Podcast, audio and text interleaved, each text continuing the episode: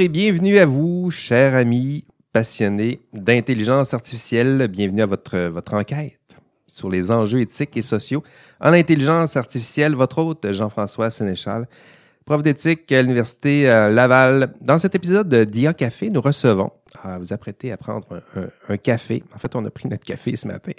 Vous prendrez un café avec une chercheuse en, éthique. En fait, euh, en fait, c'est un peu plus compliqué que ça. Une tête de, sociologue, je dirais, de, de philosophe de terrain, on y reviendra, de chercheuse en, éthique appliquée, éthique organisationnelle.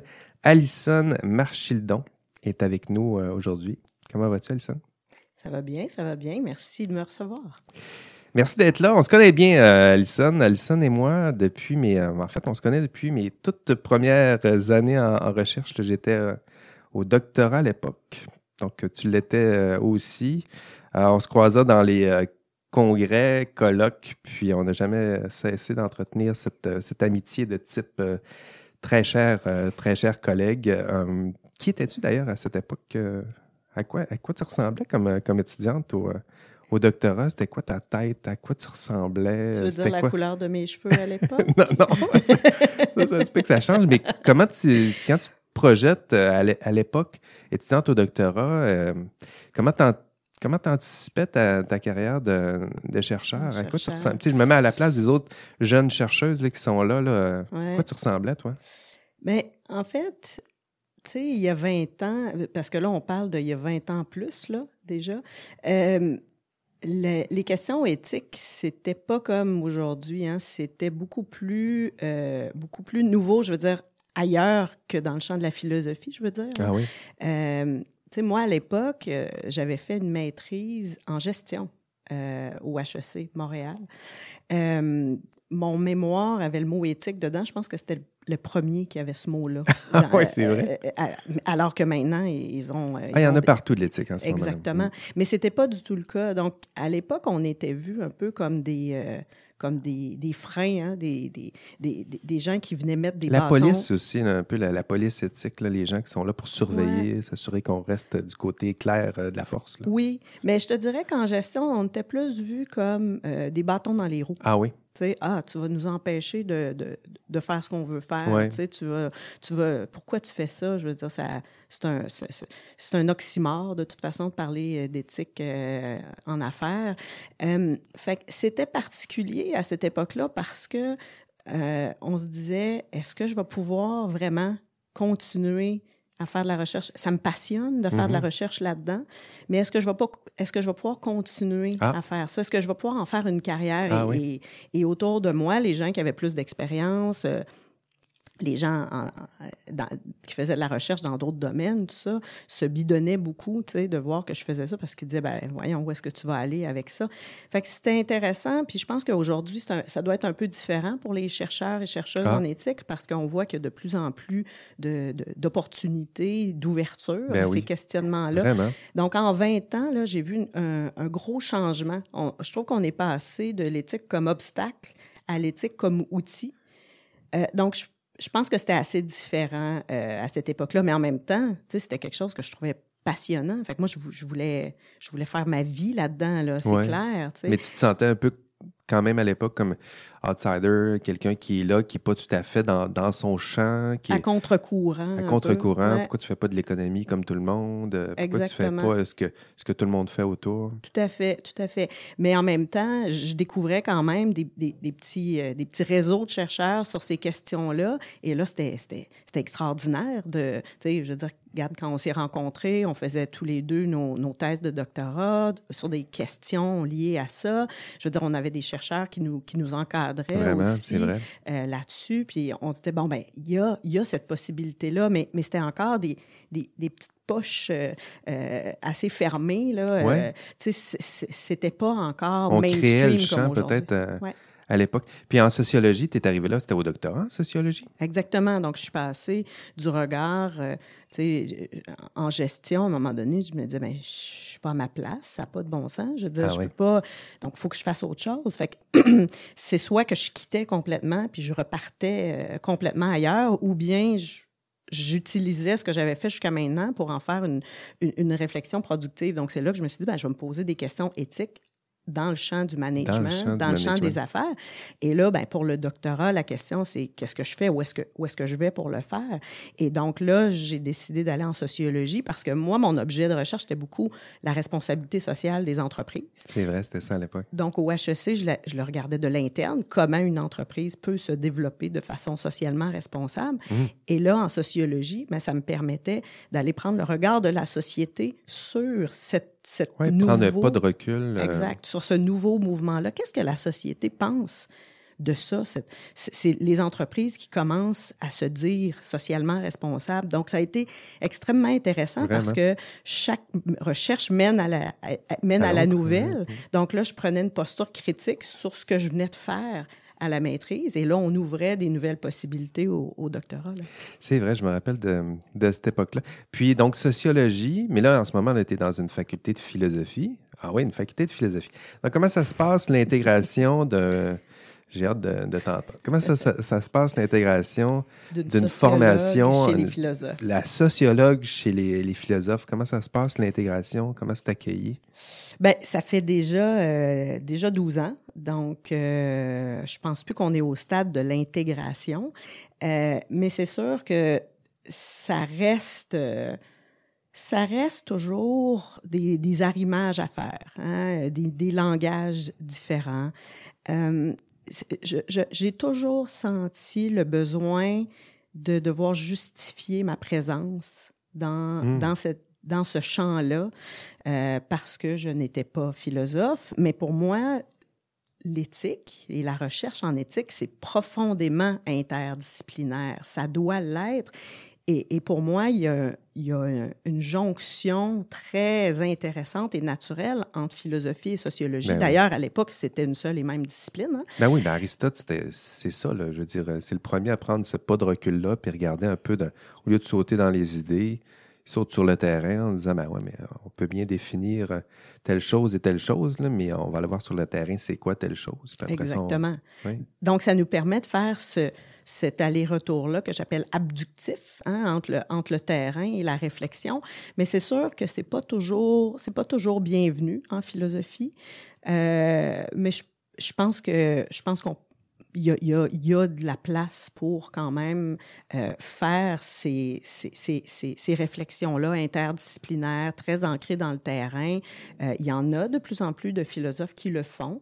Euh, il, y a, il, y a, de plus en plus de courants philosophiques qui le valorisent. Et, et, je pense que c'est très valorisé à l'extérieur aussi du champ philosophique. Donc, quand on va ah, oui, ça, sûr. rencontrer les gens d'autres disciplines, ça. ou les gens, les praticiens, euh, ils sont contents d'entendre ce, cette réflexion-là interdisciplinaire. Sur leur, leur champ disciplinaire. Oui, mais ils sentent que c'est en même temps que c'est pas déconnecté de ce qu'ils font. Hein. C'est pas une réflexion juste théorique. Donc, c'est une réflexion qui essaie de faire le pont entre, entre la réalité et la réflexion théorique. Mais c'est sûr que ça reste qu'en philosophie, des fois, c'est vu comme moins noble, hmm. comme quelque chose d'un peu... On, on salit les mains.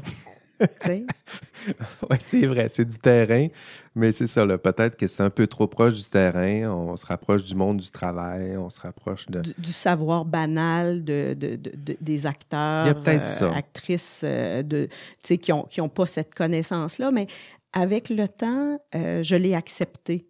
Cette, cette, cette posture-là. Donc, au début, je sentais vraiment, je me sentais qu'il fallait que je justifie, que peut-être il fallait que je, je, je, réinvestisse un peu plus le champ théorique pour et, là, aujourd'hui, j'ai vraiment accepté, en fait, euh, d'être vue des fois comme étant euh, une, philosophe de second niveau, euh, qui, dont les réflexions sont peut-être moins ancrées dans, dans, La philosophie traditionnelle. Oui, ou des réflexions métaphysiques. Ou, mais, mais en même temps, je pense qu'il y a de la place pour différents, différentes postures, différents discours. Et moi, c'est celui que je, que je souhaite investir et c'est celui avec lequel je me sens bien aussi de ben travailler. Puis, en même temps, il y a, il y a, des, il y a toutes sortes de, de champs en philosophie, puis c'est peut-être justement ton, ton intérêt euh, ben, comme sociologue, ton intérêt pour les, euh, les données empiriques. On a, la philosophie aime ça aussi, les données. Je parlais d'Aristote, c'est un peu c'est un peu ça, aller sur le terrain. Euh, alors que les, les, philosophes, maintenant, on les, on les imagine un peu dans leur dans les idées, dans les abstractions, dans, dans les nuages, peut-être. Certains. Ou, la tour d'ivoire. La tour d'Ivoire. D'ailleurs, ici, on est dans une tour. Là, c'est comme, la vue est magnifique. La vue est hein. magnifique, mais on est loin du terrain. Puis c'est souvent la critique qu'on peut, qu'on peut adresser à, à, la philosophie. Mais justement, dans tes, tes travaux, tu parles de bon, la philosophie terrain, tu le disais, tu essayais de justifier. C'est peut-être ça, le, besoin de justifier à son entourage qu'on fait quelque chose de, de, sérieux. Il y a un nouveau champ qui. Euh, ben, un nouveau champ. Ça fait quasiment 10 ans que ça se, ça se déploie, je dirais, la, la, field philosophie, la philosophie de terrain. Tu peux-tu mm-hmm. nous en dire un peu plus sur, euh, sur cette philosophie de terrain? C'est quoi? Qu'est-ce qu'on qu'on veut dire par ça? En fait, c'est un courant philosophique qui enfin met des mots sur quelque chose qu'on est, je pense, plusieurs en philosophie à ben pratiquer depuis très longtemps. Je veux dire, tu remontais à Aristote, mais je veux dire, il y a, il y a plein de philosophes au fil du temps euh, qui ont qui ont investi le, terrain. D'ailleurs, Christiane Voller, qui est une des premières à avoir écrit sur la philosophie de terrain, elle a un, petit ouvrage très intéressant là-dessus. Elle, elle, elle, retourne donc dans plein de philosophes au, fil du temps et elle montre comment ils étaient intéressés et inquiets par les terrains, donc par les, les, les, les, questions concrètes. Je veux dire, Marx, c'était pas désincarné, là, sa, sa, réflexion, par exemple.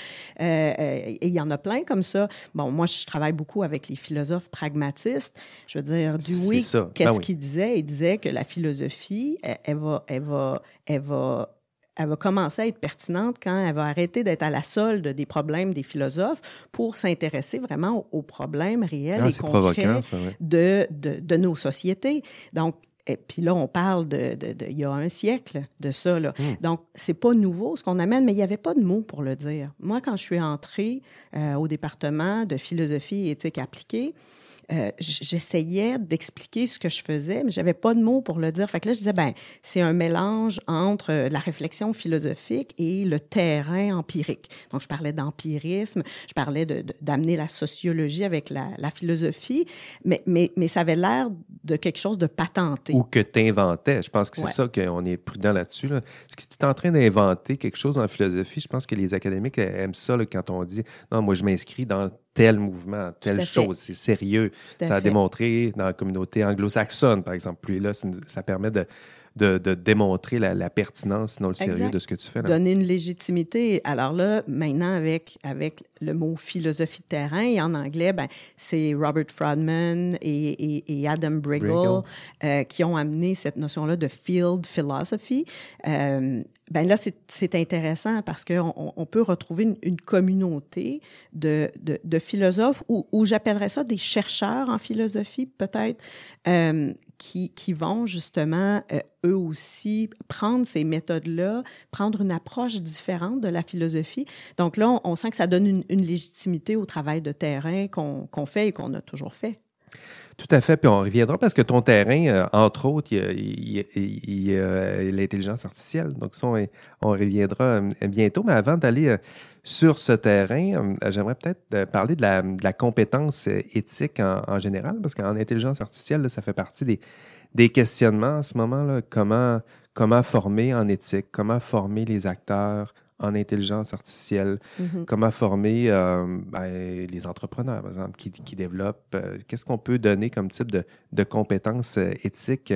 Commençons peut-être par la compétence éthique en, général. Donc, tu enseignes, l'éthique. Ça fait un bout que tu enseignes l'éthique. Tu es responsable des, des, programmes de diplôme, maîtrise, philosophie éthique appliquée. Mm-hmm. Je posais justement cette question à, à Frédéric euh, Bruno dans un épisode euh, récent d'IA Café. Euh, la, grande question, c'est celle de la, comment rendre les acteurs compétents. Mm-hmm. qu'est-ce que tu enseignes? Comment, qu'est-ce que, qu'est-ce que ça prend pour être compétent en matière, en, matière, en, matière d'éthique? Qu'est-ce que tu réponds à tes, Qu'est-ce que tu dis à tes étudiants, comme au début d'année? De quoi avez-vous besoin pour être compétent en matière d'éthique? Vous avez besoin de réfléchir. Réfléchir. Hein? En fait, c'est important de faire une distinction entre le comportement éthique et la compétence éthique. Et je pense que c'est pour ça qu'avec euh, avec euh, mes collègues, donc Luc Bégin, André Lacroix, euh, on, a, on, a développé, cette, on a travaillé sur cette notion-là. C'est Luc qui l'a amené en premier. Puis après, on a voulu travailler autour de cette notion-là et on la mobilise maintenant de plus en plus. c'est l'importance de montrer qu'en éthique appliquée, on ne veut pas se limiter à cette notion de comportement éthique, donc qui serait de répondre à des normes qu'on va appliquer, donc de façon un peu, euh, un peu, euh, un peu machinale. Hein, Et il y a un bon comportement. Le comportement est dicté dans les normes, ça suivre les normes. Exactement. Donc, c'est assez simple. Hein. Donc, euh, nul n'est censé ignorer la loi. Donc, à partir du moment, une fois que tu la sais, ben, tu es capable de l'appliquer. Or, on, on, a, on, a, bien vu que c'est pas si simple que ça, que même les lois ont besoin d'interprétation et qu'il y a que l'ensemble de nos pratiques ont une dimension éthique et donc on ne peut pas tout, normer. Euh, et qu'on a besoin plutôt d'une compétence éthique en situation. Donc, c'est quelque chose de beaucoup plus dynamique. C'est l'exercice d'un jugement critique en situation. Donc, l'idée de, ça, c'est de dire que, euh, ben, au lieu de nous être euh, comme éthiciens, euh, euh, au, lieu d'être les gardiens euh, des, règles et des normes ou, ceux qui les édictent, qui disent ce que devraient être les, bonnes valeurs ou les règles et les normes, on est plutôt, on est plutôt là pour faciliter, hein, aider, accompagner les gens qui vont être sur le terrain, les professionnels, les développeurs de technologie, par exemple, à, exercer eux-mêmes leurs compétences éthiques en situation. Parce que là, on démocratise cette compétence-là et, et, on, on, en, on en décuple le pouvoir parce que hmm. si chacun est capable d'exercer sa compétence éthique en situation, bien, il y, a beaucoup moins de, de risques de dérapage. Donc, le en situation est très important dans la notion de compétence éthique, c'est d'être capable devant différentes situations, un, de détecter les enjeux éthiques, hein, de voir qu'il y a des enjeux éthiques. Il y en a qui ne voient même pas. Donc, c'est d'être capable de lever un drapeau, de dire, hum, il y a peut-être quelque chose. Et dans à peu près chaque situation, il y a des enjeux de valeur. Oui, être capable de les nommer, de les identifier, de les reconnaître. Exact. Et de dire, ben, qu'est-ce que je fais devant ça? Donc, la deuxième étape, c'est de dire, ben, devant, une fois que j'ai identifié qu'il y a des enjeux éthiques, est-ce que je suis capable les réfléchir? Puis est-ce que je suis capable d'agir de façon adéquate? Donc, réfléchir à voir c'est quoi les valeurs qui sont impliquées, lesquelles risquent d'être négligées, hmm. parce que toutes les valeurs sont... Les valeurs en situation, il y a plusieurs valeurs importantes. Euh, je veux dire, une valeur, par définition, c'est quelque chose à quoi on donne de la valeur. Donc, donc c'est bon, il n'y a pas une valeur qui est bonne puis une valeur qui est mauvaise. Donc, il y en a plusieurs. Mais la question, c'est comment est-ce qu'on va les, les, prioriser, à laquelle on va donner de, le plus d'importance. Et c'est d'être capable d'identifier ou de voir quelles vont être les conséquences possibles selon les cours d'action qu'on va choisir. Fait il faut être capable de réfléchir les situations qui ont des enjeux éthiques et ensuite d'agir adéquatement, c'est-à-dire de prendre des décisions qui vont être responsables et raisonnables à la lumière de cette analyse-là. Donc, on, on, se rend jusqu'à l'action. Donc, dans la compétence éthique, et c'est pour ça qu'on est en éthique appliquée. On n'est pas juste dans, au niveau où est-ce qu'on veut édicter des normes, puis voilà, on les balance et, et faites-en ce que vous pourrez ou ce que vous voudrez. Mais, mais on, veut aller jusqu'à l'action. On dit, ben ça doit pas être... Il y aura une prise de décision. Exact, et une action concrète. Euh, et, et, celle-là, on, on, souhaite qu'elle soit acceptable, raisonnable, satisfaisante pour les personnes impliquées. Et, et créative aussi, parce qu'en général, des bonnes solutions, c'est pas les solutions du passé, parce que on est devant des nouvelles situations. Oui, on peut s'en inspirer, on peut regarder ce qui s'est passé, mais il n'y a rien de concret, il n'y a pas de solution. il y a un problème nouveau, donc il y aura une nouvelle. Exact. On peut s'inspirer des lois, des règles, de ce qui a été dit de ce qui est arrivé, du passé, mais là, c'est un problème nouveau. Puis Exactement. Il prendre une décision. Donc, on pourra ajouter des éléments nouveaux. Donc, il y a un, élément créatif important qui distingue le comportement éthique et la compétence éthique. Hein, le comportement, on applique quelque chose, alors que la compétence, on a cet exercice de jugement et de créativité à, à exercer. Puis je pense que l'autre, la, troisième composante importante qu'il ne faut pas oublier à la compétence éthique et, qui est souvent oubliée, c'est que oui, il faut être capable d'identifier qu'on est en situation éthique, qu'il y a des enjeux éthiques. Oui, il faut être capable de réfléchir et d'agir en situation éthique, mais il faut aussi être capable d'interagir en ah situation éthique. Donc, le, comment de la discussion, hein, euh, de, de, la décision. Donc, c'est pas juste je prends des bonnes décisions. Non, c'est comment on, prend la décision. Comment on la partage, comment, comment on la diffuse, comment on la met en œuvre. Exactement. Et là, donc, il ne faut pas oublier cette partie-là. Donc, l'éthique, c'est pas juste de prendre des bonnes décisions par et pour soi-même, c'est pour et avec les parties prenantes. Donc, comment est-ce qu'on peut intégrer cette réflexion-là et l'expérience des autres personnes dans notre réflexion pour avoir des meilleures décisions, des meilleures solutions, plus créatives, plus satisfaisantes. Et là, là il y a tout un spectre. Hein. On peut aller de l'écoute, des besoins ou des attentes des autres parties prenantes jusqu'à une inclusion réelle, une participation concrète euh, dans la décision. Donc, on peut aller jusqu'à de, de la co-décision si on le peut et si on le veut.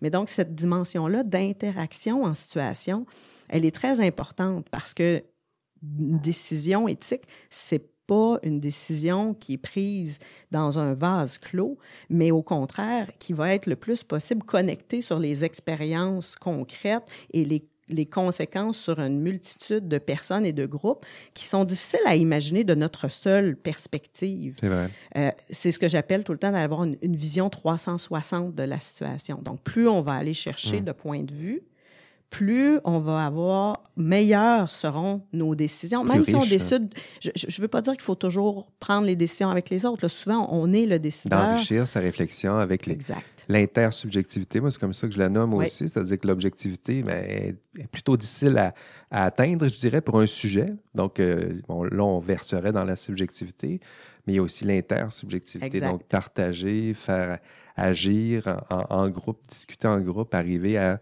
c'est peut-être le, le, le, pis-aller, avoir une décision intersubjective où on enrichit. Euh, où est-ce qu'on arrive à ce que Joël Zask appelle l'interobjectivation, dans le ah fond? Donc, on, est capable de...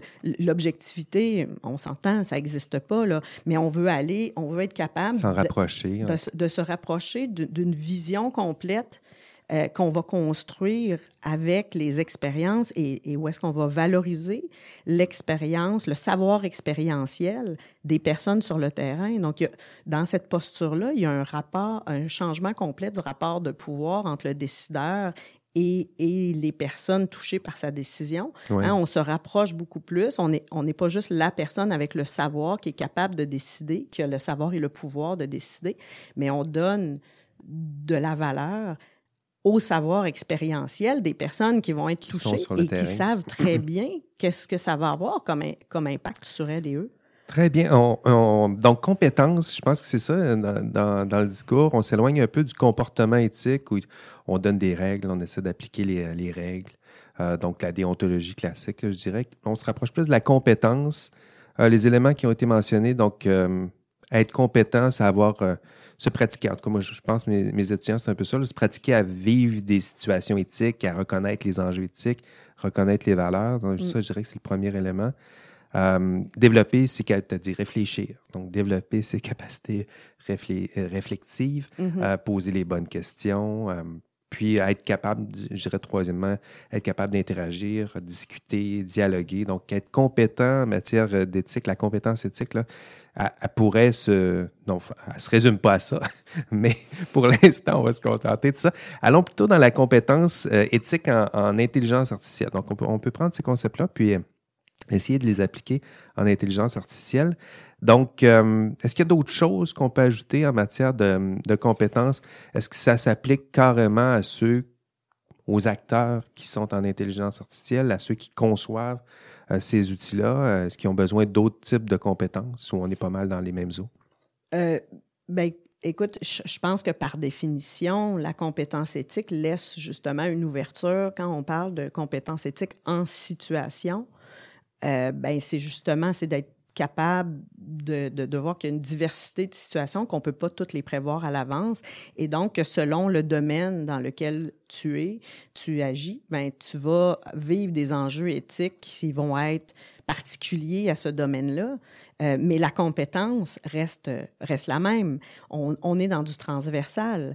Euh, et, je pense que les, éthiciens, les chercheurs en éthique, on, est là aussi. On, est des, on est des agents transversaux. Hein? On, se promène d'un domaine à l'autre. Je veux dire, la nature de la compétence éthique, elle ne change pas. Euh, l'idée, c'est de voir ben, comment est-ce qu'elle peut se développer de façon particulière dans euh, chacun des domaines et chaque domaine a ses, a ses défis particuliers. Euh, si on parle de l'intelligence artificielle... Est-ce qu'il y a des enjeux inédits en intelligence artificielle ou c'est des... Euh? Ah bien, il y en a toujours. Je veux dire, chaque, chaque domaine a ses, a ses enjeux. la question, c'est de voir justement comment est-ce qu'on on, va être capable de les reconnaître. Mais moi, je pense que comme éthicien, comme philosophe, on n'est on pas capable, nous, de, tous les connaître, ces enjeux-là, de ces domaines particuliers-là. Donc, il faut, aller les consulter. Il faut donc, il faut outiller ces personnes-là à, être capable de les reconnaître par eux-mêmes. Donc, on oui, ils sont souvent, c'est souvent les, les, mieux placés pour. Moi, je voyais ça. Là, ce sont souvent sont sur le terrain, sont en train de concevoir ces outils-là. On peut bien demander à des philosophes de réfléchir aux enjeux éthiques en intelligence artificielle, mais ils ne savent pas exactement c'est quoi l'intelligence artificielle en ce moment. Alors que ceux qui ont les deux mains dedans, souvent, sont, ils savent exactement c'est quoi. Oui, mais ils ne savent pas toujours quelles questions se poser ou ils ne voient pas toujours les enjeux éthiques. Oui, c'est ça. je pense que les outiller, ça leur permettra à eux peut-être de mieux voir, de mieux cerner les vrais problèmes, les vraies préoccupations, celles qu'il faut absolument, euh, sur lesquelles il faut absolument réfléchir en ce moment pour trouver en ce moment des pistes de solutions, sinon des pistes de.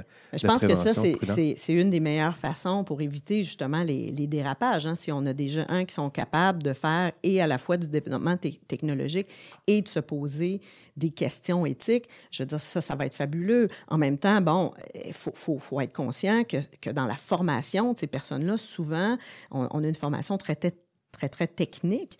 Donc, évidemment, développer une compétence éthique, c'est quelque chose d'assez de, différent. Hein. On, a, on a des réflexes en technologie. Ben, on, va, on va évaluer les situations en fonction de est-ce que ça fonctionne? Est-ce que ça marche? Oui. Hein? Et, et, si ça Est-ce marche, que j'ai une ben, solution? Bon. Est-ce que j'ai une solution? Puis génie, il dit ça.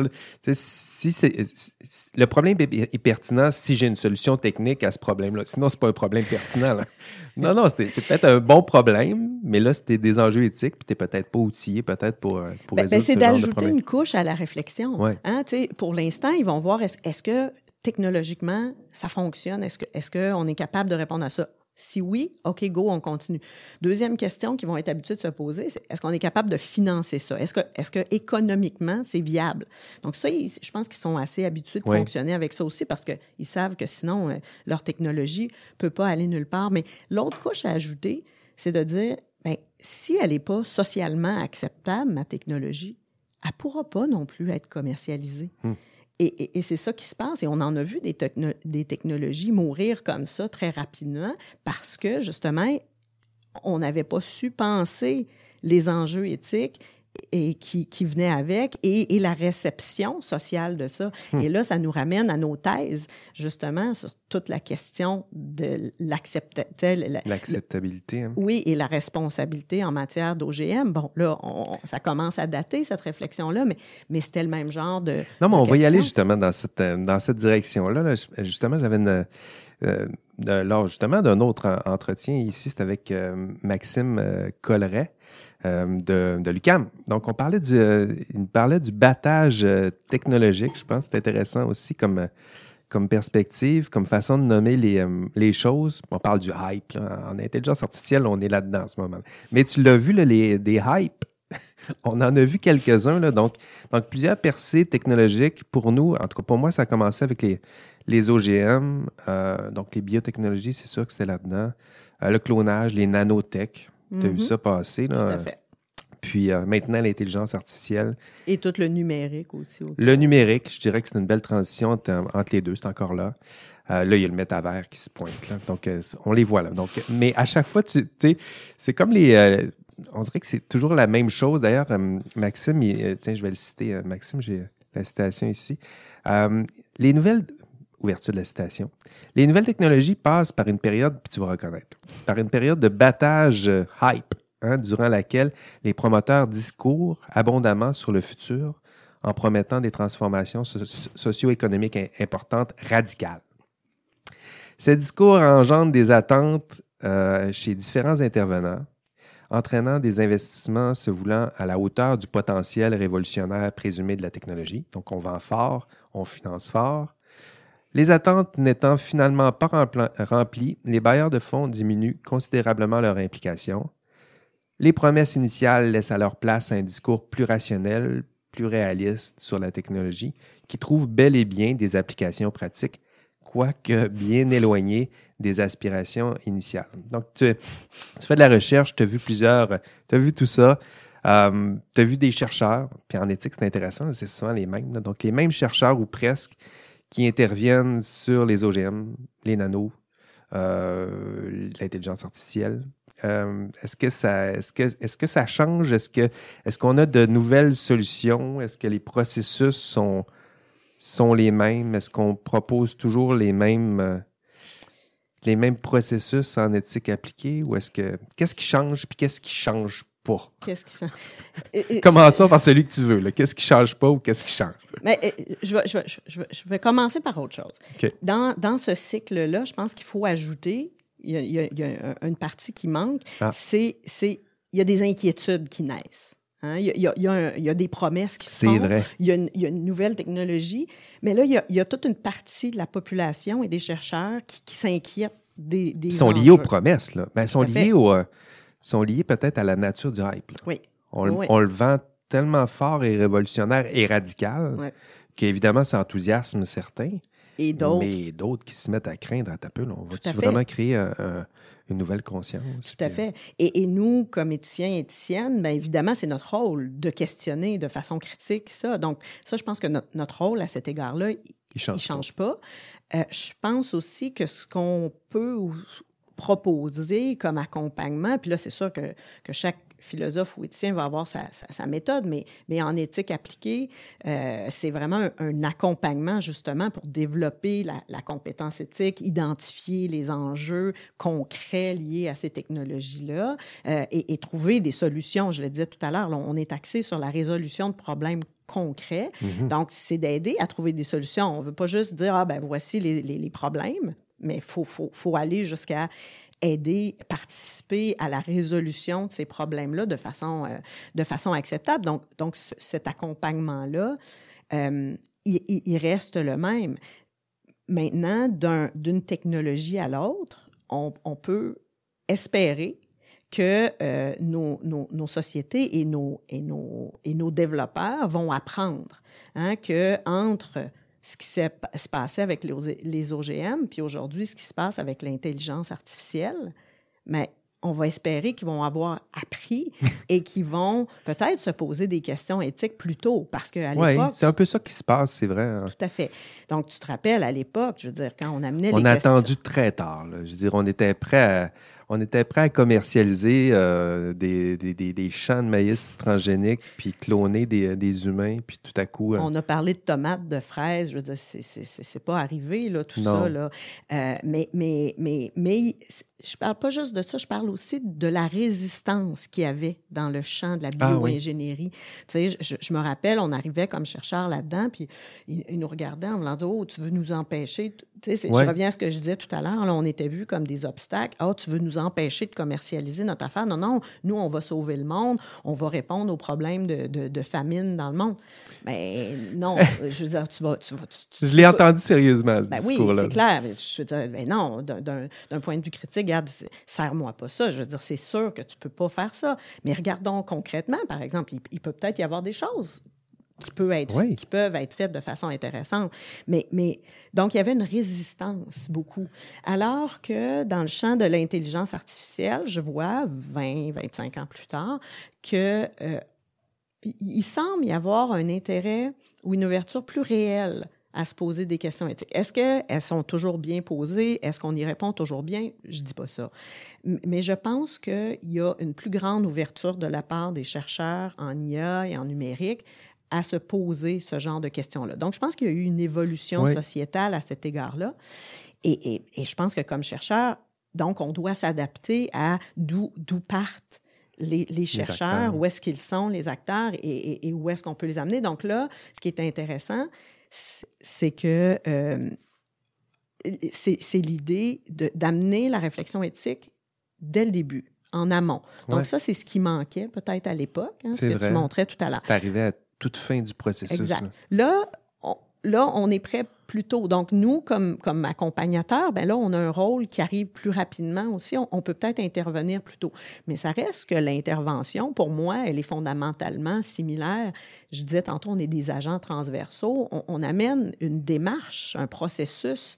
Euh, les enjeux éthiques, évidemment, ils changent. Mais notre rôle, c'est de s'adapter à ces enjeux-là, mais de donner des outils et de travailler à développer des outils pour y répondre. Puis ça, je pense que la logique de la compétence éthique et de, et de la résolution éthique, du processus éthique pour amener des solutions, acceptable, satisfaisante, reste le même. Puis là, euh, là-dessus, on voit euh, des chercheurs comme Georges Legault, je pense qu'on ne peut pas pas le nommer. Là.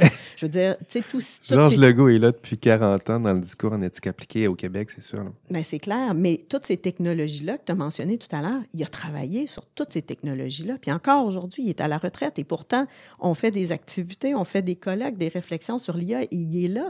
Et, et, et sa réflexion demeure hyper pertinente parce que justement, c'est le, c'est, le même genre de questions qu'on va poser, mais à, une, à d'autres situations. On pose des questions à des situations concrètes ancrées dans des problèmes concrets. Oui, donc c'est adapté à la technologie. La technologie change.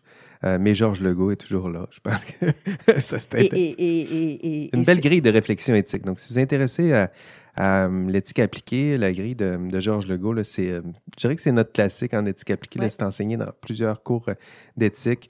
Euh, elle n'est pas parfaite, cette grille-là, on va s'entendre. Tout le monde l'a adapté, mais il y a un... Mais il y a, un, il y a un nœud, il y a, il y a quelque chose de structurant dans cette grille-là. Exact. Et, ils ont très récemment leur republié un, un, nouveau livre qui s'appelle Innover en conscience. Donc, c'est une démarche un, un, peu dans cet esprit-là, mais adaptée justement à, au, développement technologique et hmm. comment est-ce qu'on on peut réfléchir les différentes étapes du développement technologique en incluant une réflexion éthique et sociale à, ce développement-là. Donc, c'est cette idée-là de, mettre en place un, processus, moi, moi j'appelle ça des, boucles de rétroaction à, tout, à toutes les étapes du processus de développement. Donc, dès le départ, avant de commencer, on veut anticiper. Ensuite, on veut continuer à réfléchir ça pendant le développement de la technologie pour voir, oh, qu'est-ce qui se pointe de nouveau. Et après, pour être capable de voir, mais c'est quoi les conséquences réelles de notre technologie et comment on va réajuster notre technologie à la lumière de ce, de ce feedback-là sur la base des, expériences. Exactement. Donc, c'est la mise en place de ces boucles de rétroaction-là. Donc, les technologies changent, mais cette, notion-là de, se poser des questions avec les acteurs interpellés à toutes les étapes. Proposer la technologie, réfléchir sur la technologie, aller chercher des rétroactions, reproposer une nouvelle forme, adapter, tenir compte des, des, critiques, des craintes euh, qui, sont, qui sont toujours là, amoindrir peut-être l'enthousiasme naïf de, de, certains. Donc, il y, a ça à gérer et, évaluer lesquels sont fondés, lesquels ne le sont pas aussi. Je veux dire, euh, l'idée en éthique, c'est pas non plus de tout prendre euh, et, de tout mettre ça. Je, veux dire, il faut, faut, les réfléchir aussi. Est-ce qu'elles est sont légitimes? Est-ce qu'elles sont fondées, ces craintes-là? Est-ce qu'on peut les intégrer? Et sinon, ben, qu'est-ce qu'on peut faire pour mieux expliquer notre technologie si la crainte ne semble pas fondée, parce qu'on ne peut pas non plus la balayer du, du, revers de la main. Mm-hmm. Tu te rappelles avec les OGM, je veux dire, il y en a qui disaient Ah, mais ils ont peur, mais c'est juste c'est des craintes, c'est juste des croyances. D'accord, mais elles sont là quand même, ces peurs-là. Donc, s'il y a cette peur-là, on ne pourra pas commercialiser. Non, peu importe que ces plaintes-là soient rationnelles, démontrées ou pas, s'ils ne veulent pas un OGM, ils n'en mangeront pas. Puis tu beau en produire dans tes, dans tes laboratoires, sinon éventuellement dans ton entreprise?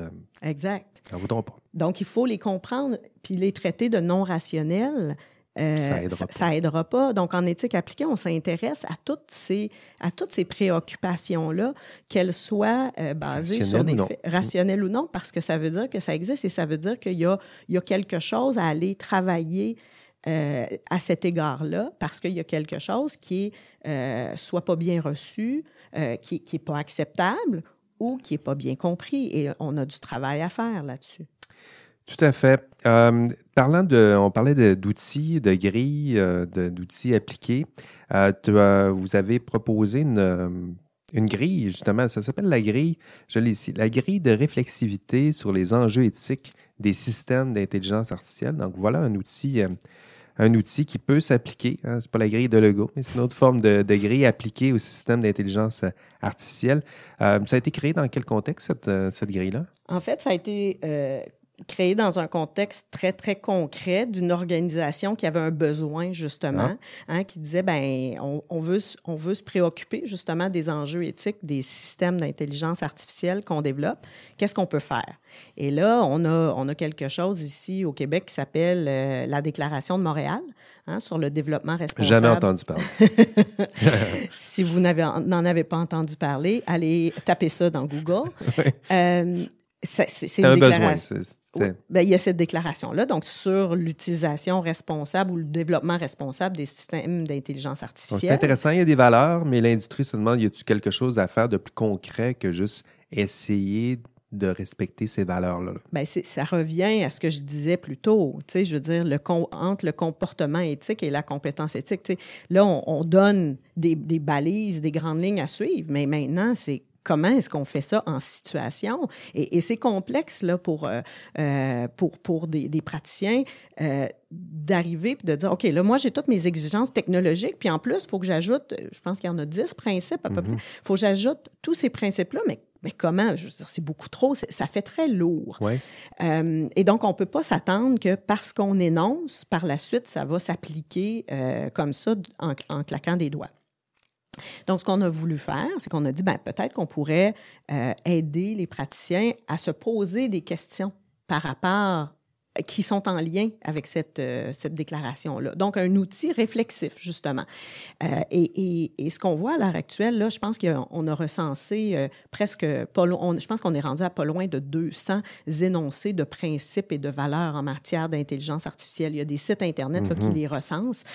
donc, ah, il y en a. Il y en a. On en, on pond de ces... tous les pays, tous les chercheurs, toutes les entreprises en ont produit. Euh, il y en a plein. Euh, la Déclaration euh, de Montréal en est une parmi cette panoplie-là. Et il y en a qui ont transformé ça en outil où est-ce qu'on dit, bon, ben, il faut appliquer chacun de ces principes-là et au bout du compte, euh, bon, passer, passons chaque technologie au crible de ces principes-là. Puis à la fin, on va avoir un score, hein, presque pour dire. On n'est pas ah, loin ben du comportement. tantôt, quand on disait la différence entre comportement et compétence, on est là. C'est-à-dire que mes étudiants sont comme ça aussi. on veut une liste dans la grille. Ils pensent que c'est ça la grille. Je vais cocher. Puis à la fin, c'est bon. Alors que nous autres, la grille, c'est souvent une grille où tu as plein de questions à te poser. Exact. Tu sais, on va, il y a tel enjeu. Avez-vous réfléchi à cette question-là? Les autres, ils ne veulent pas réfléchir. Ils veulent qu'on leur dise une affirmation, Uh-huh. Oui, non. Oui égale des points. Non égale perte de, points. Et il y en a qui proposent des outils comme ça. Puis oh, je, pense qu'il y en a des organisations, des institutions qui veulent ça aussi. Ils veulent être capables de chiffrer, de mesurer et de dire, bon, ben, à partir de tel score, OK, la technologie peut aller de l'avant. Euh, en bas de tel score, non, elle ne peut pas y aller. Je ne pense pas que ce soit simple comme ça parce que, je veux dire, si on regarde le, range, hein, tous les, les différents types de technologies, il n'y en a aucune qui, sont semblables. sont semblables. Fait que chacune a ses enjeux. Euh, il y a des principes qui s'appliquent plus que d'autres euh, pour, pour, certaines, euh, pour certaines technologies. Je veux dire, quand on parle de, de, de, de contribuer, par exemple, à la protection de l'environnement, bon, chaque technologie, on peut réfléchir son impact environnemental en termes d'utilisation des données et, d'impact euh, à cet égard-là. Ça se mesure. Mais, mais, sinon, je veux dire, chaque technologie n'est pas là pour contribuer à la protection de l'environnement, mais il y en a qui sont, qui sont faites pour, pour ça. Je veux dire, je mhm. pense à la, la, petite start-up Whale Seeker qui a vraiment un objectif. Whale Seeker. Oui, qui a ah. un objectif de, de, protection des baleines, à détecter les baleines et les protéger aussi. Euh, bon, ben là, eux, c'est sûr que c'est un critère qui est hyper pertinent pour eux, mais euh, une application en santé, par exemple, n'aura pas la même. Euh, ben non, ce n'est pas, pas, les mêmes visées. C'est sûr qu'on ne peut pas donner la même pondération à chacun des, des, des principes, donc il faut le penser en situation. Donc, nous, ce qu'on s'est dit, c'est que le, meilleur outil, c'était celui qui aide ceux qui développent à se poser des questions pour voir, ben est-ce que est-ce qu'on a pensé à cet enjeu-là? Est-ce qu'on a pensé à l'enjeu de la responsabilité? Est-ce qu'on a pensé à l'enjeu du respect de la vie privée? Est-ce qu'on a pensé, bon, à, tous ces enjeux-là? Si oui, comment? Puis est-ce que est-ce que c'est satisfaisant? Et qu'est-ce qu'on pourrait faire de plus? Oui, il faut aller un peu plus loin que je. Y avez-vous pensé? Oui, Réglé. Maximum des points. Non, euh, vous y avez pensé. Euh, c'est quoi vos conclusions? Qu'est-ce qu'on qu'est-ce qu'on peut faire? Euh, avez-vous pensé aux biais? Avez-vous pensé aux enjeux environnementaux? Oui. Mm-hmm. Non, oui, tu y as pensé maintenant, qu'est-ce qu'on peut faire? justifier. Peut-être que vous pouvez dire, ben ça ne s'applique pas vraiment. OK, peut-être. Oui, ça s'applique. On a pensé à telle chose ou on n'y avait pas pensé ou quelqu'un a fait cette critique. On a décidé d'ajuster ou d'accroître nos, euh, le respect de l'environnement de telle, telle, telle façon. Exact. Et là, ça permet, parce que là, il ne faudrait pas que ça reste en vase clos non plus. Hein. je le disais tout à l'heure, on ne veut pas prendre des décisions en, vase clos. Ben, c'est sûr que si c'est juste la petite équipe technologique qui se pose ces questions-là, ils peuvent régler ça assez rapidement, dire oui, on y a pensé, oui, c'est satisfaisant, ou euh, non, ça, ça ne s'applique pas, puis voilà, on a fini. Non, l'idée, c'est d'engager un dialogue avec nos parties prenantes, avec celles et ceux qui vont utiliser cette technologie-là, avec celles et ceux qui vont en bénéficier, avec ceux qui vont la subir Hmm. Ça, c'est très important. Il ne faut pas les oublier. Euh, avec avec peut-être les éthiciens, par exemple, qui réfléchissent à cette question-là, puis qui peuvent nous aider à, pousser peut-être notre réflexion un peu plus loin. Donc, c'est vraiment un outil qui se veut capacitant là, pour, euh, s'il est bien utilisé, évidemment, ça, ça, dépend comment on l'utilise, mais c'est, c'est certainement pas l'idée de donner un score. C'est au contraire, c'est de donner des outils. C'est sûr qu'il y en a qui vont dire ah, c'est long, il y a bien trop de questions, on finira jamais. Oui, mais si tu Mais au moins, tu sauras euh, qu'il y a toutes ces questions-là à se poser si tu veux vraiment faire la démarche. Euh, Et tu as peut-être plus de chances de pouvoir aller jusqu'au bout avec ta technologie que si tu ne te les poses pas. Mais là, tu vas passer un temps. Puis tu arrives trop tard, tu investis des millions, des milliers, peut-être des millions, puis ça passe pas. C'est mal reçu. Que c'est ça, à quoi ça sert? Il y a des biais, ça pollue. Tout à fait. Puis je dirais l'autre chose qui est importante aussi là-dedans, c'est que je trouve qu'à l'heure actuelle, on a tendance à beaucoup. Euh, résumer ou réduire les enjeux éthiques liés à l'IA et au numérique à la question de protection de la vie personnelle et des, et des données personnelles. C'est une question qui est importante, mais on s'entend que c'est loin d'être la seule. Ben oui. Et, donc, je pense que les questions liées à la Déclaration de Montréal élargissent justement le pan de la réflexion en disant, bien, il y a peut-être des questions euh, euh, d'équité, diversité, inclusion, de justice sociale à se poser aussi. Puis là, il y en a qui disent, ah, mais non, mais ça ne s'applique pas. Euh, et est-ce que tu es certain que ça ne s'applique pas? Hein, il faut se les poser. Donc, oui, le respect de la vie privée, euh, euh, mais... mais c'est un minimum requis, je dirais, mais ben on peut l'élargir. Et, c'est pour ça qu'on est en train de le codifier. Mais on s'entend que ce qui est codifié, c'est encore là un, minimum requis, mais au-delà de ça, il y a plein d'autres zones de gris et d'enjeux éthiques. Donc, oui, l'acceptabilité sociale, pour être que ça soit accepté, vendu, enthousiasmant socialement, il faut, faut, dépasser juste, on a fait, le minimum requis. Exactement, exactement. C'est clair. Puis, je veux dire, euh, quand je fais euh, des formations, j'en fais euh, en, politique aussi, sur la gouvernance éthique en politique, mais c'est une des premières choses qu'on met sur la table, c'est de dire, ben, pourquoi est-ce qu'on se soucie de ces questions-là? C'est parce qu'aujourd'hui, il y a des attentes sociales qui ne sont pas les mêmes qu'il y a 20 ans, 30 ans, 40 ans, et, on a besoin d'y répondre. Hein? On peut pas, si on y va avec le minimum, ça passera pas les, gens vont, vont se seront pas satisfaits, vont dire ben non, mais c'est pas suffisant. On a des gens de plus en plus éduqués qui ont une réflexion critique de plus en plus développée. Euh, Intense aussi. donc, et, pour le meilleur et pour le pire. Mais, mais, mais donc, ça veut dire qu'il faut être capable de, de, répondre à ces critiques-là et de ben dire oui. on y a réfléchi et voici ce qu'on a fait. Hein? Donc, ce n'est pas de dire euh, euh, euh, on est parfait, c'est pas de dire on a tout fait, mais, mais, mais, juste de dire oui, on y a pensé et voici ce qu'on a fait. Hein? Toutes les conséquences négatives pourront jamais être évitées. Hmm. Mais si on est capable de dire on y a pensé et on a essayé de trouver des solutions pour les minimiser, des solutions hein. créatives. on a fait ce qu'on pouvait dans la mesure du possible. Et, et, et on, on, on, on, pense que c'est acceptable parce que on en a, on, les a, on les a soumises aussi euh, à nos parties prenantes qui nous ont dit, OK, oui, de cette façon-là, ça peut être acceptable. C'est n'est pas hmm. parfait, mais ça peut être acceptable. Donc, et, voici comment on pourrait aller plus loin aussi. Donc, avec le feedback toujours de, des, des utilisateurs, ou de, des observateurs euh, autour. Donc, je pense que c'est un outil vraiment intéressant. Donc, autant en amont, quand on développe la technologie, cette grille de réflexivité-là, qu'en aval, quand on veut mettre en marché ou mettre en société, comme, euh, comme disent euh, Céline Verchère et, Georges Legault, quand on veut mettre en société nos, nos, nos technologies, bien, ça nous permet de répondre aussi aux interpellations sur oui, mais mais qu'est-ce qui arrive avec cet enjeu-là? Ah, on y a pensé. C'est pas Ah, on l'avait pas vu. Hmm. Tout à fait. Écoute, on, va quitter le, le, terrain. Je pense que la grille est vraiment intéressante. On a fait le, on a fait un bout sur euh, le terrain. Qu'est-ce qu'on peut proposer? Peut-être qu'on peut juste dire euh, qu'elle est disponible. En fait, elle est gratuite. Là, elle est disponible en libre accès sur le site de Alors, je vais redire, je vais même mettre l'hyperlien sur l'information du, du, podcast. Ça s'appelle La grille de réflexivité sur les enjeux éthiques des, des systèmes, je vais le dire, d'intelligence artificielle. Donc, euh, vous pourrez trouver ça sur le net au bout de, au bout de vos doigts. Euh, dernière belle question avant de, avant de, conclure sur la. Quittons le terrain, puis retournons euh, à la recherche. Donc, tu fais de la, recherche. Euh, c'est de la recherche interdisciplinaire, dans le fond. Tu en croises, là, ça ressemble, je dirais, au contenu du, du podcast, le droit informatique, éthique, sociologie, politicologue, il y en a.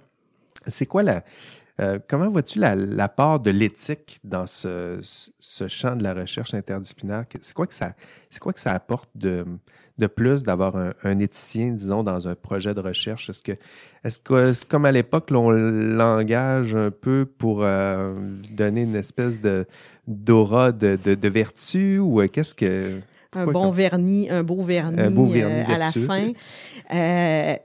c'est une question intéressante hein, parce que, en fait, ce qu'on qu'on voit, ce qu'on qu'on constate, ça aussi, c'est une évolution à cet égard-là, c'est que de plus en plus, pour la recherche, les organismes subventionnaires demandent de plus en plus qu'il y ait une, une, une, une, attention aux enjeux éthiques qui soient apportés. Euh, donc, on voit qu'on est de plus en plus sollicité euh, par différentes équipes. Euh, mais la question, c'est est-ce qu'on est réellement intégré dans ces hmm. équipes-là ou est-ce qu'on est instrumentalisé? Euh, alors moi, j'accepte de participer quand, quand je fais vraiment partie intégrante du, du, projet. Et dans ce temps-là, c'est un, un, réel plaisir. Et, et, je pense que les organismes subventionnaires le voient aussi quand c'est réellement intégré là, dès le début de la réflexion jusqu'à la fin. Donc, on n'est pas là juste pour donner une, légitimité ou faire ce que j'appelle du rubber stamping. Euh, mais, mais on est là vraiment pour euh, susciter ces questions-là. Et, et, je dois dire, il y en a des chercheurs qui sont intéressés à se poser ces questions-là. Et ça, c'est un, un réel plaisir. On a un nouveau projet en ce moment avec un neurochirurgien de, de l'Université de Sherbrooke qui nous a fait une place. Je veux dire, l'éthique est, est, un des quatre volets de son, de, son projet de ah recherche. Et c'est fascinant, là, j'ai deux étudiants et étudiantes qui vont travailler là-dessus pendant trois ans, euh, même plus, je me demande, c'est peut-être quatre ans. Euh, et, on va faire partie intégrante de, l'équipe de recherche. Donc là, ça devient vraiment intéressant et vraiment interdisciplinaire. Puis je pense que l'éthique peut être un, lieu de rassemblement, justement, des, différents des, différents contributeurs au projet, hein, parce que lui, son projet a plusieurs, plusieurs aspects. Donc, il y, a, il, y a, il, y a, il y a de la chirurgie, mais il y a des informaticiens, il y a des, il y a des ingénieurs. Euh, donc, il y a plusieurs personnes. Il y a des gens du milieu de la santé qui ah sont impliqués. Donc, l'éthique peut être un, un, un lieu de dialogue et de rassemblement entre ces différentes disciplines-là pour se poser ensemble des questions. Donc là, on peut devenir un, lieu assez rassembleur, en fait, où est-ce qu'on est capable de travailler ensemble. Oui, créer un vrai dialogue aussi interdisciplinaire, pas juste euh, les coller ensemble. Il y a ça aussi, il y a le rubber stamping, mais il y a aussi le collage. On dit que c'est de la recherche interdisciplinaire, finalement, c'est juste euh, quelques chapitres euh, rédigés par des experts dans chacun des domaines qui se sont peut-être jamais parlé, sinon jamais lus. Euh, donc, euh, Exact. Et, d'ailleurs, dans ce projet-là, on va même donc travailler la sensibilité éthique et la compétence éthique des chercheurs de l'équipe. Donc, on ne va pas juste s'intéresser à l'acceptabilité, à évaluer les enjeux éthiques de cette technologie-là qui est développée, mais on va travailler aussi à l'interne, voir comment est-ce qu'on peut développer cette compétence éthique-là chez les membres de l'équipe qui, euh, qui font le développement technologique. Donc, c'est vraiment et, là, là-dessus, c'est le côté très euh, plus politique que, je donne aussi à, mes recherches en, éthique appliquée. Pour moi, un des enjeux fondamentaux en éthique ou, un des enjeux éthiques fondamentaux dans, dans, tous les domaines, c'est l'enjeu du pouvoir. Ah oui. Qui exerce le pouvoir? Qui décide? Comment? Hmm. Hein? Et, et, et, en fonction des intérêts de qui?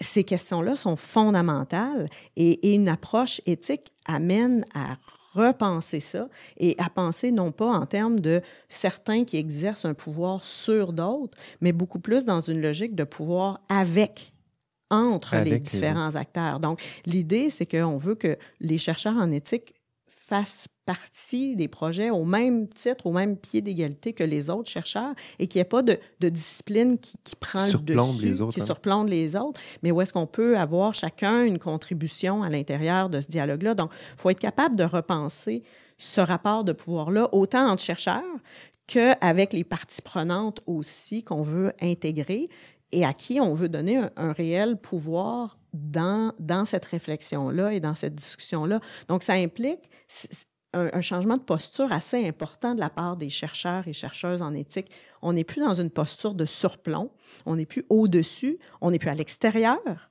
on est avec, au milieu des, des, praticiens et des autres chercheurs. Donc là, euh, c'est fondamental, mais je veux dire, ça change toute, toute notre façon de, de, de, de pratiquer. Oui, c'est intéressant. Je trouve que ça fait une belle, une belle conclusion, c'est-à-dire à la fois sur le terrain, en recherche, c'est le, changement de cette posture-là. Aller sur le terrain pour être avec les acteurs, en recherche, être avec les partenaires et non un surplomb d'une discipline sur, sur une autre. Et où est-ce que chacun a, apporté quelque chose? Donc, on n'a pas, comme éthicien, la, la, vérité avec un grand V. Là. On est là pour apprendre des autres aussi. Puis nous, on a peut-être notre compétence, mais c'est de poser des bonnes questions, puis d'essayer d'y voir clair là-dedans, puis d'accompagner cette évaluation-là, de dire, ben laquelle laquelle question ou quelles valeurs sont plus importantes dans cette situation-là? À quelles conséquences est-ce qu'il faudrait faire le plus attention dans ce cas-ci? On a cette compétence-là, mais on ne détient pas la vérité ou la réponse. La réponse, ben, elle va se trouver ensemble. Donc, c'est pour, ça que le avec est si important. Vraiment intéressant. Je trouve que puis c'est le fun de te rencontrer après toutes ces années. donc, le chemin parcouru entre la jeune Alison et, euh, la, moins jeune. Attention à ce que tu vas dire. je vais essayer de rester euh, respectueux. Euh, donc, c'est intéressant de voir aussi le, chemin parcouru, Alison. Écoute, ce sera. Ben, T'aurais-tu un conseil peut-être à donner à une, jeune chercheur maintenant qui entreprend? C'est intéressant maintenant de te parcouru, tu une certaine expérience. quel conseil tu donneras à ce moment à une chercheur qui veut qui veut, ben, qui veut faire de la recherche sur les enjeux éthiques et sociaux en intelligence artificielle ou sur la technologie. Il y a peut-être cette. Donc, les portes étaient peut-être moins grandes ouvertes, maintenant un peu plus. Quel genre de conseil tu donnerais à une jeune chercheur? Tiens, peut-être une jeune chercheur, assurons-nous que ça soit compris. C'est intéressant. Euh, je, je, C'était pas dans tes questions. Là, tu ben non, là, là, je te viens de te déstabiliser. Il faut que j'agisse en situation. euh, euh mais écoute, c'est ça. Euh, pour moi, pour la première fois de, de, de, de, ma carrière, là, je peux dire maintenant à mes étudiants et étudiantes qui s'intéressent aux questions éthiques qui vont avoir du travail à faire. Ils, vont, ils, vont, ils vont se trouver des débouchés. Il y en a maintenant. Conseiller en éthique, maintenant, il y en a partout. Mais on ne pouvait pas dire ça il y a quelques années, on, on, on, formait des gens, puis on espérait, on, leur disait, mais il va falloir que tu travailles à faire ta place. Alors qu'aujourd'hui, honnêtement, la réalité là, de, de, celles et ceux qui embauchent, ils ont de la difficulté, des fois, à trouver des gens qualifiés. Donc, c'est la première fois, un, qu'on peut dire, oui, il y a de l'avenir. Si ça t'intéresse, si tu t'intéresses aux enjeux éthiques et sociaux en intelligence artificielle ou sur la technologie en, général, ou si tu es même les deux pieds dedans, mm-hmm. Puis tu veux élargir tes, euh, horizons et il y a de la place. Mais donc, il y a de la place, mais ça, il y a de la place pour tout le monde. Mais à une jeune chercheur, chercheuse, euh, donc, avec ces opportunités-là, c'est sûr qu'il faut persister, mais, mais je pense qu'il ne faut jamais oublier, ben, de un, maintenant, les, avec nos soucis beaucoup plus grands pour les questions d'équité, diversité, inclusion, mmh. je pense que les, les, les femmes sont, sont, sont mieux, euh, mieux accueillies. Euh, on, en tout cas, on, on, réalise qu'elles qu'elles ont un apport réel. Et, et, je pense, je vais le dire euh, évidemment avec tous les bémols qu'il faut dire, mais je pense que les, les, les, femmes ont, de façon peut-être assez naturelle, une tendance à avoir une, grande sensibilité éthique. Hein? On, l'a souvent travaillé avec les éthiques du CARE, par exemple. Hein? On a souvent euh, mis en lumière le fait que ah, l'approche féminine était peut-être différente. Je ne pense pas que ça peut être coupé au couteau comme ça, mais, je pense que ce qu'on on nous a souvent reproché hein, d'être peut-être trop, sensible, euh, aujourd'hui peut devenir un, un, avantage, en fait, peut devenir un outil parce que cette sensibilité-là, c'est nos antennes qui vont nous permettre de repérer les problèmes potentiels et de les réfléchir avant d'avoir les deux pieds dedans. Donc, j'aurais tendance à dire, sans, dire effectivement que, les hommes n'ont pas de sensibilité éthique, puis les femmes en ont, euh, loin de moi. Non, mais disons que la sensibilité, maintenant, euh, même en recherche ou dans le domaine, elle est reconnue. Ou en tout cas, elle est de plus en plus, peut-être qu'elle n'est pas encore assez reconnue, mais elle commence enfin à être valorisée. Puis je pense que ça, c'est vraiment une bonne nouvelle parce que je pense que c'est comme ça qu'on va faire de la bonne recherche, de la bonne science et des technologies qui vont être peut-être un petit peu plus adaptées euh, aux, besoins réels euh, non pas de ce qu'on voit comme la société du futur, mais comme nos sociétés réelles, où est-ce qu'on on est des gens en relation dans des réalités concrètes. J'aurais pas mieux euh, conclu que ça. écoute, c'est tellement généreux. Merci de ta ta générosité. Merci d'être euh, d'être passé euh, avec nous dans les. Ça fait plaisir et euh, évidemment toujours un plaisir de parce que je pense qu'on est on est pas mal sur la même longueur d'onde sur plusieurs de, ces questions-là, donc c'est toujours toujours un plaisir.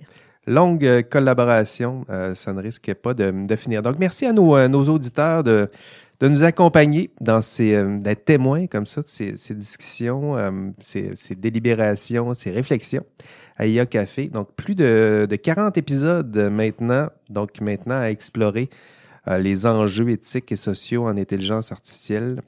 Euh, vraiment une belle aventure depuis les, les tout débuts. Merci de nous accompagner. Oui, merci. Merci de nous accompagner dans cette, cette quête, euh, cette grande quête, tiens, quête et question, enquête. Ça, ça, vient des mêmes ça a les mêmes origines. Donc, merci encore pour tout. On se revoit au prochain épisode. Ce sera notre dernier épisode avant notre pause, notre pause estivale, parce que nous avons besoin d'une pause estivale, Alison. Qui n'en a pas besoin cette année? Donc, euh, quelques-uns de mes, euh, mes, collaborateurs, vos collaborateurs préférés seront ici en studio euh, avec moi pour l'occasion. On se revoit bientôt. Et d'ici là, on rêve peut-être de moutons électriques. Allez, bye bye.